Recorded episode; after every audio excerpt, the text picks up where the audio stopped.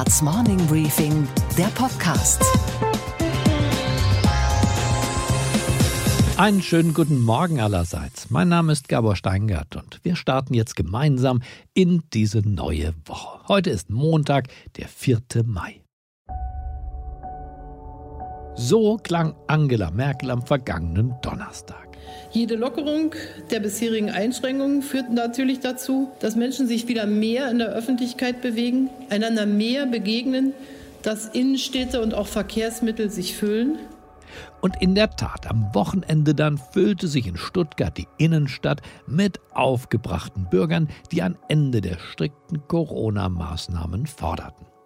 Einfach hinstehen und äh, unsere Obersten da tun lassen, ohne zu hinterfragen, könnte gefährlich werden. Kinder brauchen Kinder, das ist ja noch das Nächste. Kinder brauchen Kinder und Kinder vereinsamen.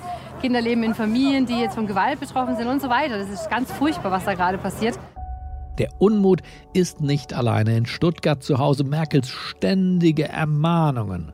Es bleibt also unbedingt notwendig, dass wir diszipliniert bleiben, dass wir den Sicherheitsabstand wahren und die Hygieneregeln einhalten möchte eigentlich keiner mehr gerne hören. Die Wirtschaft nicht, die Eltern nicht, die Kulturschaffenden nicht, die Ministerpräsidenten der Urlaubsländer nicht und der Familienminister aus Nordrhein-Westfalen, Joachim Stamp, mit dem mein Kollege Michael Bröker gesprochen hat, geht jetzt vor lauter Ungeduld seinen eigenen Weg. Er möchte nämlich die Kindertagesstätten so schnell wie möglich und sei es eben auch provisorisch wieder öffnen. Aber wir werden einen improvisierten Betrieb machen müssen, damit wir die Kinder wieder an die Einrichtungen anbinden.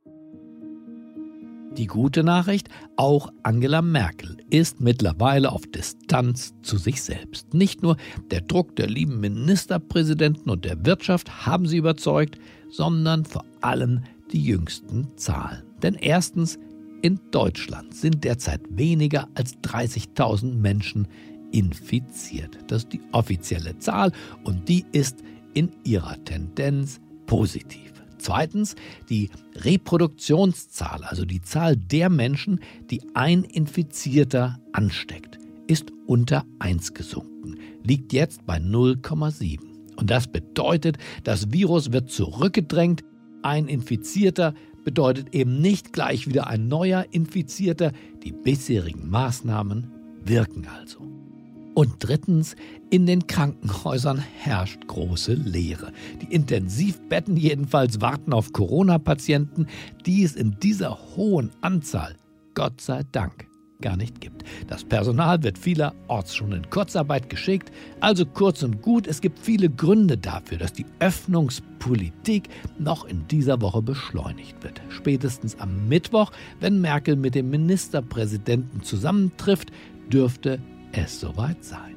Wir wollen uns am Montagmorgen nicht zu früh freuen und falls doch, dann nur ganz leise.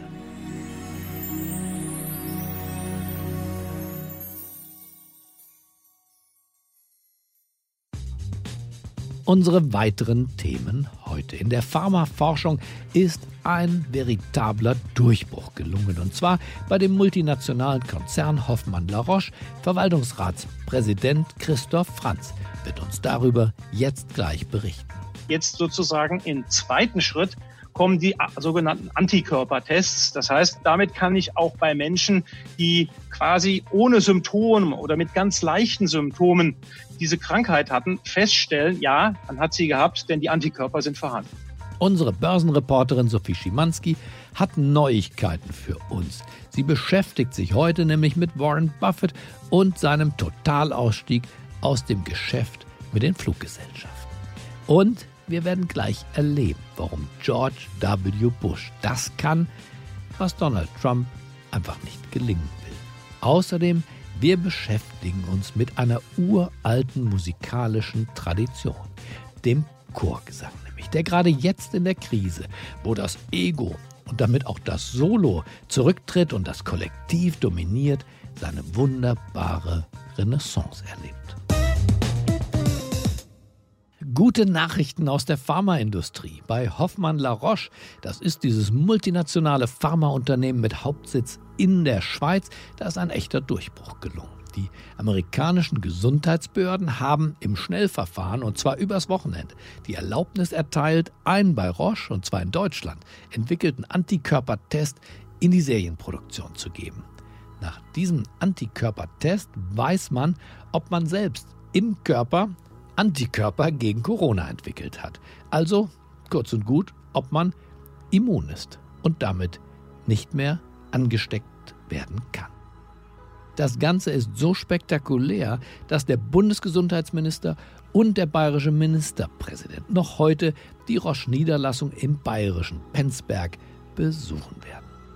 Und wir klingeln jetzt mal bei Christoph Franz durch, dem ehemaligen Lufthansa-Chef und heutigen Verwaltungsratspräsidenten von Roche in Basel. Einen schönen guten Morgen, Herr Franz, nach Basel. Wie geht es Ihnen? Ja, hervorragend persönlich, Gott sei Dank, auch wenn man sich über viele Themen Sorgen macht, aber ich bin gesund. Wahrscheinlich sind Sie doch im Moment mächtig froh, nicht mehr Chef der Lufthansa zu sein, deren Geschäftsmodell ja praktisch über Nacht der Stecker gezogen wurde. Ja, das ist eine geradezu tragische Entwicklung zu sehen, wie ein gesundes Unternehmen mit guter Flughöhe tatsächlich durch diese äußeren Umstände unverschuldet in eine existenzbedrohende Situation reingezwungen worden ist. Und äh, da ich ja viele Kollegen da auch kenne und auch mit vielen von diesen Kollegen im Kontakt bin, weiß ich, wie schwierig diese Situation ist. Und das sind vor allem die vielen, vielen Mitarbeiter nicht zu beneiden, für die die jetzige Situation zumindestens bedrückend ist. Und da hoffe ich, dass bald dann auch wieder etwas mehr Aufwind unter die Flügel kommt. Haben Sie einen Rat an die Politik, zum Beispiel in Richtung raushalten? Ja, da ist, glaube ich, aufgrund meiner vergangenen Rolle bei Lufthansa klar, dass ich auf der einen Seite extrem dankbar bin, dass die Politik sagt, ja, das ist ein stabiles Unternehmen, auch mit einem stabilen Geschäftsmodell. Auf diese Situation kann sich kein kommerzielles Unternehmen vernünftig vorbereiten, auch mit Reserven. Die Lufthansa ist ja konservativ finanziert. Es geht auch gar nicht um jetzt die Tatsache, es müsste subventioniert werden im Sinne von Zuschüssen, sondern es geht vor allem um Liquidität, um durch das Tal der Tränen zu kommen.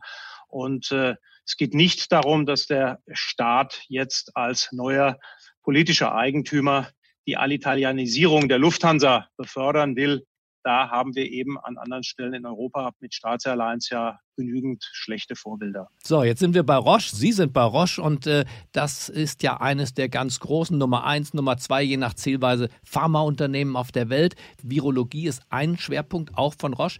Ist da von Ihnen ein Impfstoff zu erwarten? Nein, das kann ich konkret verneinen. Die Roche war nicht, ist nicht und wird auch nicht im Impfstoffgeschäft tätig sein denn äh, dieses Geschäft ist von im Wesentlichen fünf großen Unternehmen weltweit dominiert. Es braucht hier die Größe. Wir reden ja immer bei Impfstoffkampagnen von Zweifelsfall zehn oder Hunderten von Millionen Impfungen, ein sehr spezielles Geschäft. Und diese Firmen und kleinere Start-ups mit guten Ideen, die kümmern sich drum. Und ich bin zuversichtlich, dass wir von heute gerechnet mit allen Anstrengungen vielleicht in einem Jahr oder anderthalb Jahren dann einen Impfstoff für die Welt zur Verfügung haben. Aber Sie sind ja vor allem auch stark in der Diagnostik und da haben Sie heute Morgen ja eine bemerkenswerte Unternehmensnachricht verkündet, dass nämlich doch eine Art Durchbruch gelungen ist bei der Diagnostik, bei der Früherkennung dieser teuflischen Krankheit. Wir sind stolz drauf und äh, vor allem, da können viele von unseren Mitarbeitern, vor allem unserer Wissenschaftler, stolz drauf sein, dass es ihnen gelungen ist, hier einen Antikörpertest zu entwickeln, ein Antikörpertest, der eine ganz, ganz wichtige Eigenschaft hat. Er ist wesentlich sensitiver beziehungsweise spezifischer als die Tests, die heute verfügbar sind. Wir setzen hier einen neuen Standard mit 100 Prozent Sensitivität und mit 99,8 Prozent Spezifität. Das ist deswegen so wichtig, weil es hier darum geht, in der Bevölkerung breit zu messen und dann auch nicht nur quasi die Durchseuchung der Bevölkerung zu ermitteln, sondern es geht darum, einzelnen Menschen ein klares Signal zu geben, hier gibt es Antikörper, du hast die Krankheit gehabt und bist aufgrund der Antikörper wahrscheinlich, sehr wahrscheinlich immun, kannst dich also auch wieder der Arbeit zuwenden, kannst in sensiblen Bereichen im Gesundheitssystem, in Altenheimen und so weiter tätig sein. während äh, andere Menschen dann das Signal bekommen, sie hatten die Krankheit noch nicht. Und da ist natürlich angezeigt, weiterhin sehr vorsichtig umzugehen und die gewohnten Social Distancing und Hygienemaßnahmen im vollen Umfang einzuhalten. Aber was ist das Neue an dieser neuen Diagnostik? Bislang habe ich gelernt, war ja ein Problem bei der Pandemiebekämpfung die Ungenauigkeit auch dieser Tests und die geringe Verfügbarkeit dieser Tests. Wie ist das jetzt A mit der Verfügbarkeit und auch was die Treffgenauigkeit? Sind das diese 99,8 Prozent? Ist das die Trefferquote? Das heißt, Sie können wirklich feststellen, man hat oder man hat nicht oder man hat gehabt oder man hat noch nicht gehabt. Ja, ich glaube, dazu ist es wichtig, nochmal einen halben Schritt zurückzugehen. Am Anfang der Krankheit haben wir uns auf das konzentriert, woraus ganz am Anfang auch wirklich ankam, nämlich einen Test zu entwickeln, der das Vorhandensein der Covid-Coronaviren selbst misst. Das sind die sogenannten PCR-Tests, die eingesetzt werden, um dann anschließend auch eine Behandlungsentscheidung für einen betroffenen Menschen daraus abzuleiten. Das heißt, diese Tests, die messen früh, nämlich wenn die Viren im Körper vorhanden sind. Allerdings, wenn ein Mensch die Krankheit überstanden hat, dann gibt es keine Viren mehr und dann können Sie die auch nicht mehr messen. Und an dieser Stelle jetzt sozusagen im zweiten Schritt kommen die sogenannten Antikörpertests. Das heißt also chemische Stoffe, die das Immunsystem des menschlichen Körpers bildet gegen den Virus und die den Virus auch schon beseitigt haben im Zweifelsfall oder gerade dabei sind, ihn zu beseitigen. Und diese Antikörper, die kann man im menschlichen Körper auch dann noch messen, wenn die Krankheit selber schon hinter einem liegt. Und die schützen einen hoffentlich, aber sehr wahrscheinlich für hoffentlich dann auch längere Zeit, das werden wir mit diesen Tests dann auch äh, genau verfolgen können, dass man nochmal ein zweites Mal infiziert wird. Und diese Immunität, die ist eben ganz wichtig. Und damit kann ich auch bei Menschen, die quasi ohne Symptome oder mit ganz leichten Symptomen diese Krankheit hatten, feststellen, ja, man hat sie gehabt, denn die Antikörper sind vorhanden. Und ist diese Diagnostik jetzt schon ready to go, einsatzfähig oder beginnt die jetzt eine Phase klinischer Tests?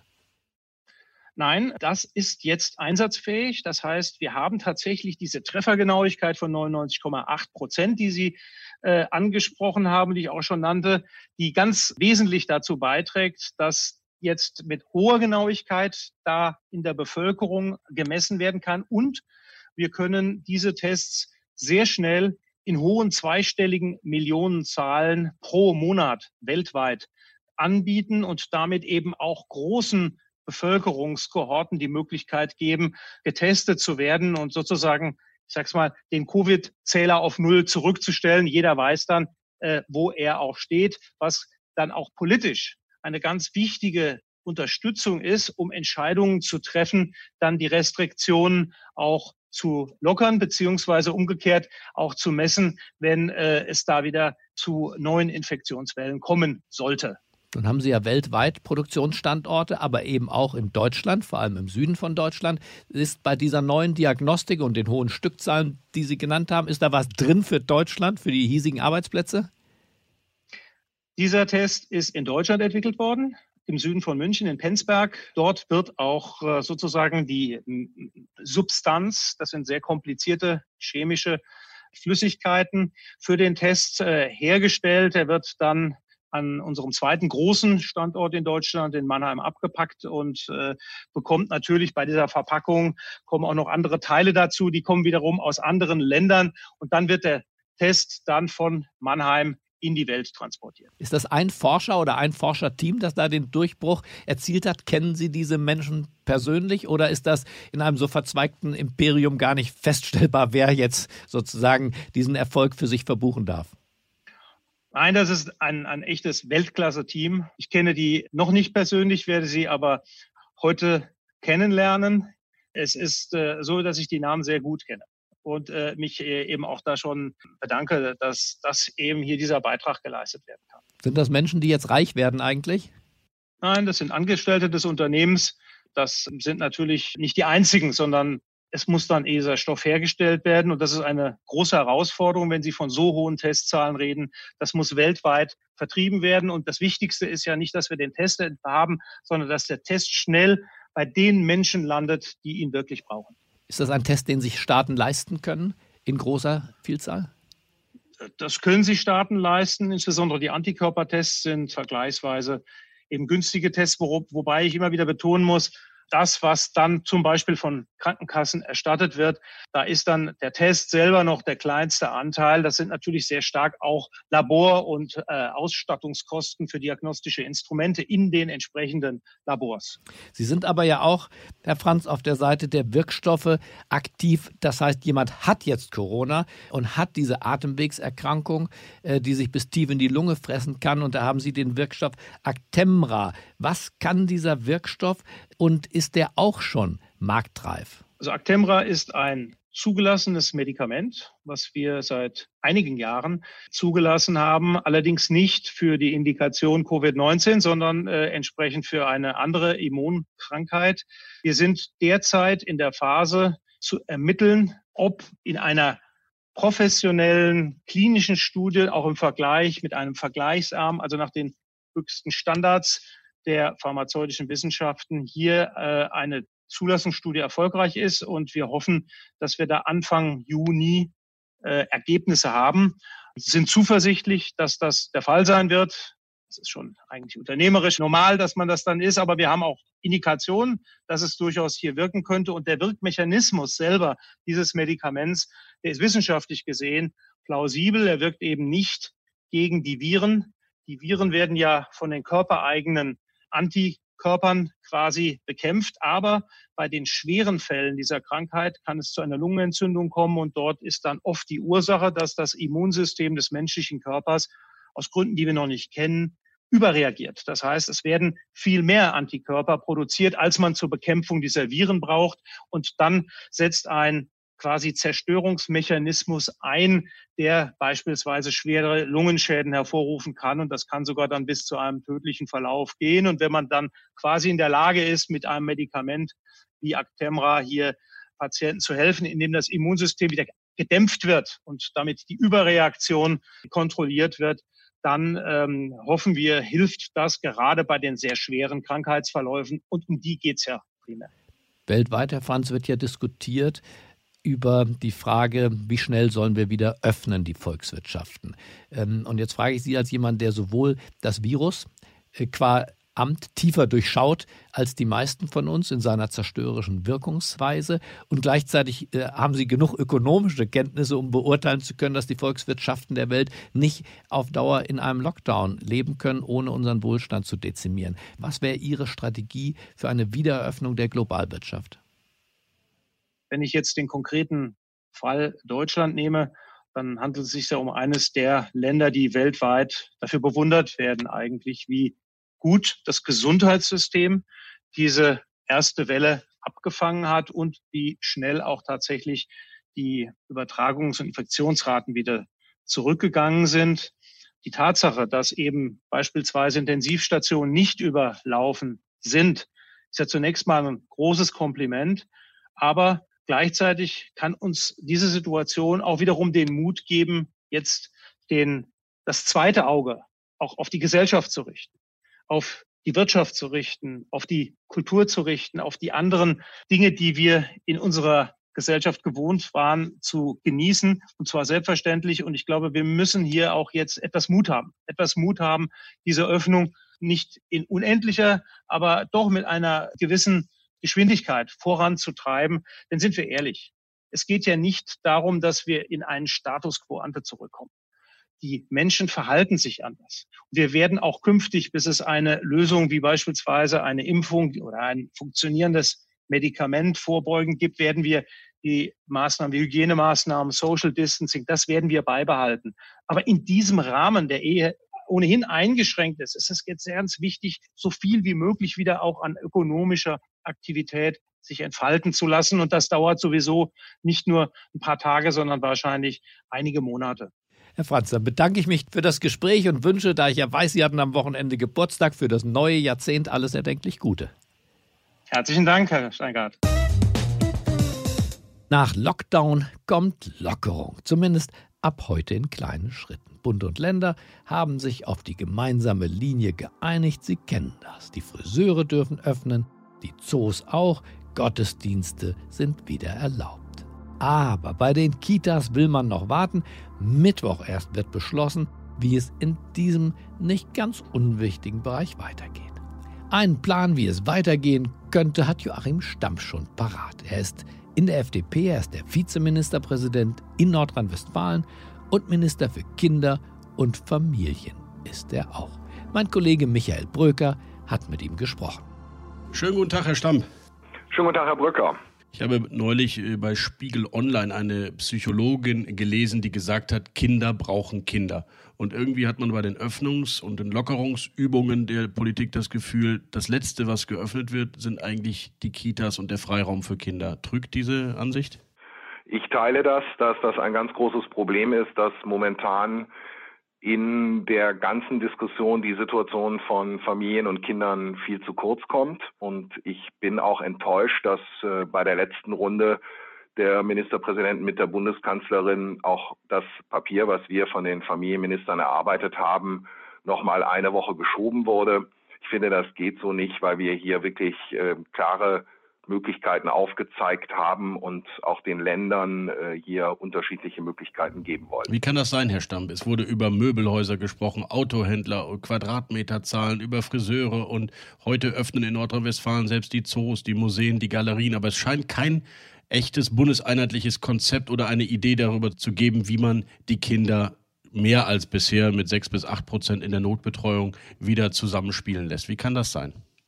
Doch, dieses Konzept gibt es. Wir haben ganz klar vier Phasen definiert. Einmal die Phase der Notbetreuung, dann die erweiterte Notbetreuung, dann ein improvisierter Regelbetrieb und dann am Ende auch wieder der Regelbetrieb. Und wir sind jetzt im Grunde genommen in der Phase zwischen erweiterter Notbetreuung und improvisiertem Regelbetrieb, wenn man uns denn mal machen ließe. Und ich finde, es ist auch kein dauerhafter Zustand dass allein die Kanzlerin mit den 16 Ministerpräsidenten festlegt, was geht und was nicht geht. Sonst könnte man fast so ein bisschen den Eindruck bekommen, äh, wir seien bei Hofe.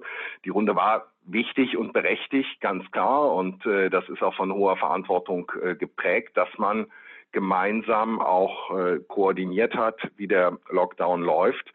Aber die Pandemie verläuft ja nun in den Ländern jetzt sehr, sehr unterschiedlich. Und deswegen brauchen die Länder jetzt auch eine andere Freiheit.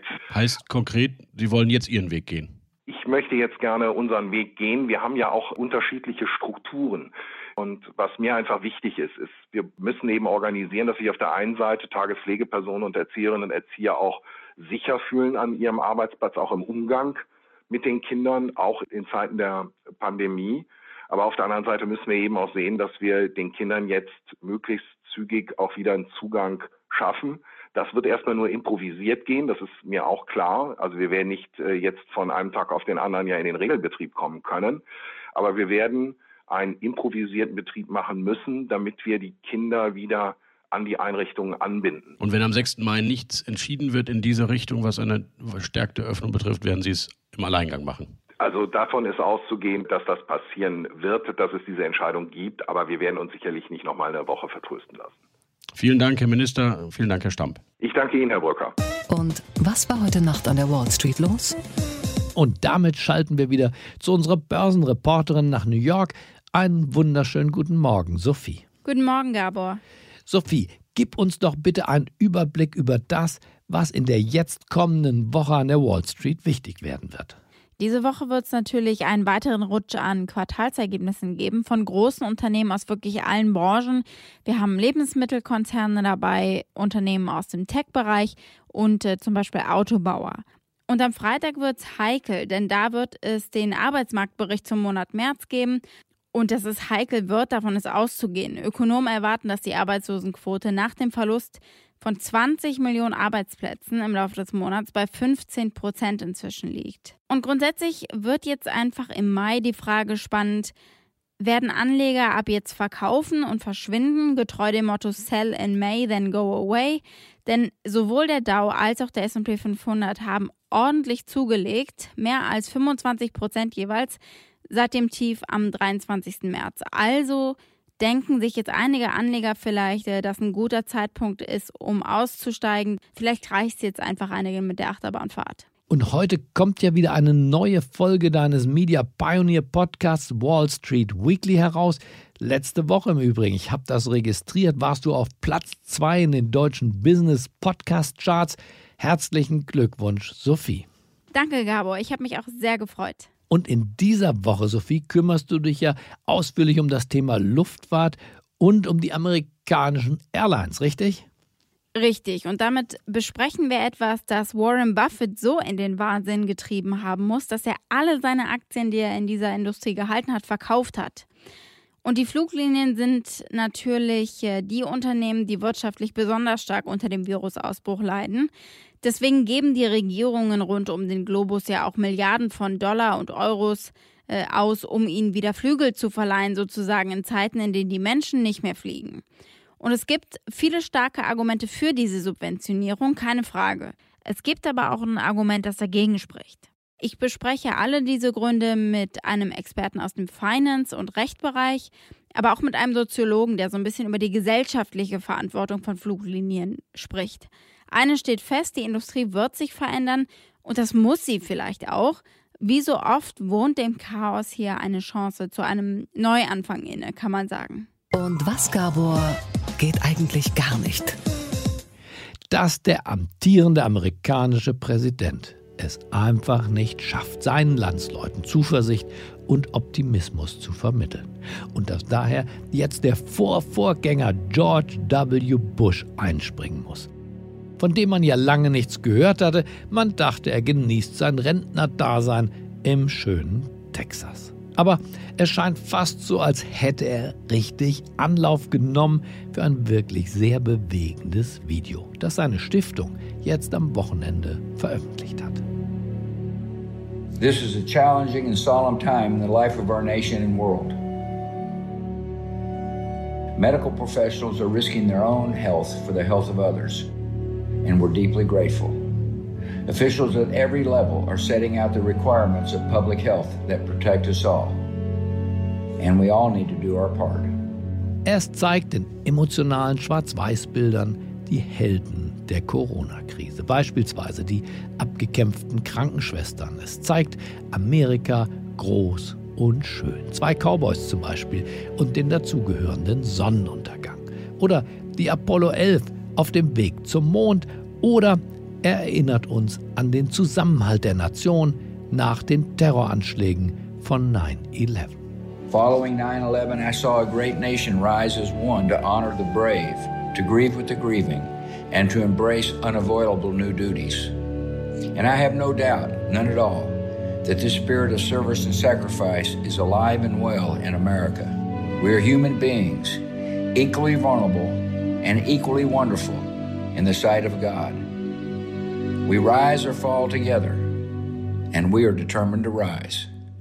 God bless you all.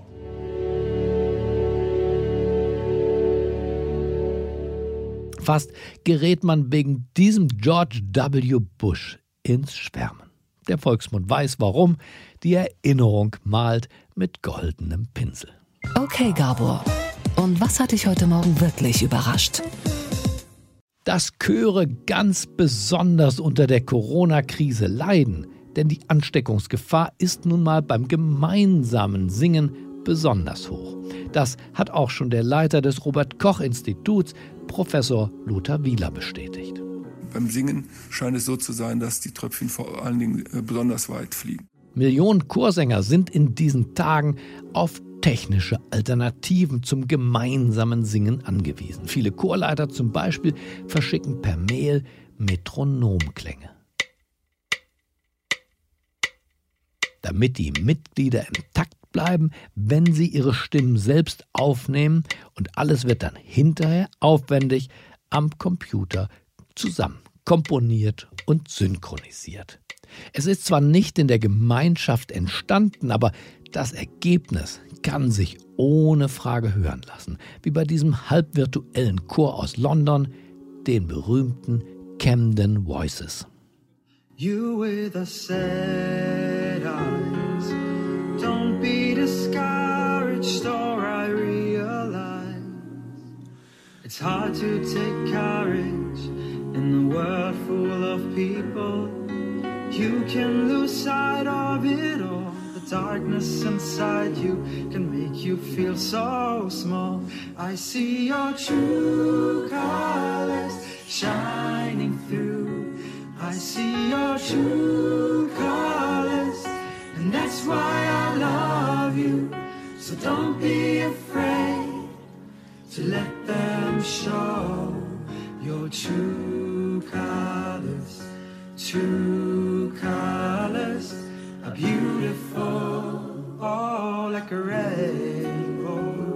Ich wünsche Ihnen einen guten, einen schwungvollen Start in diese neue Woche. Bleiben Sie mir gewogen. Es grüßt Sie auf das Herzlichste, Ihr Gabor Steingart. Show me your smile. Show me your smile.